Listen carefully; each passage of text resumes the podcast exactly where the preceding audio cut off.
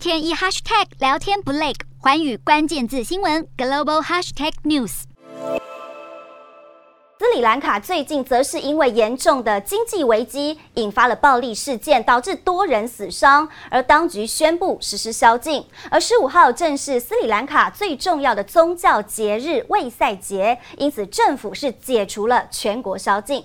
好，虽然解除了卫赛节的宵禁，但是没有透露是否会重新实施。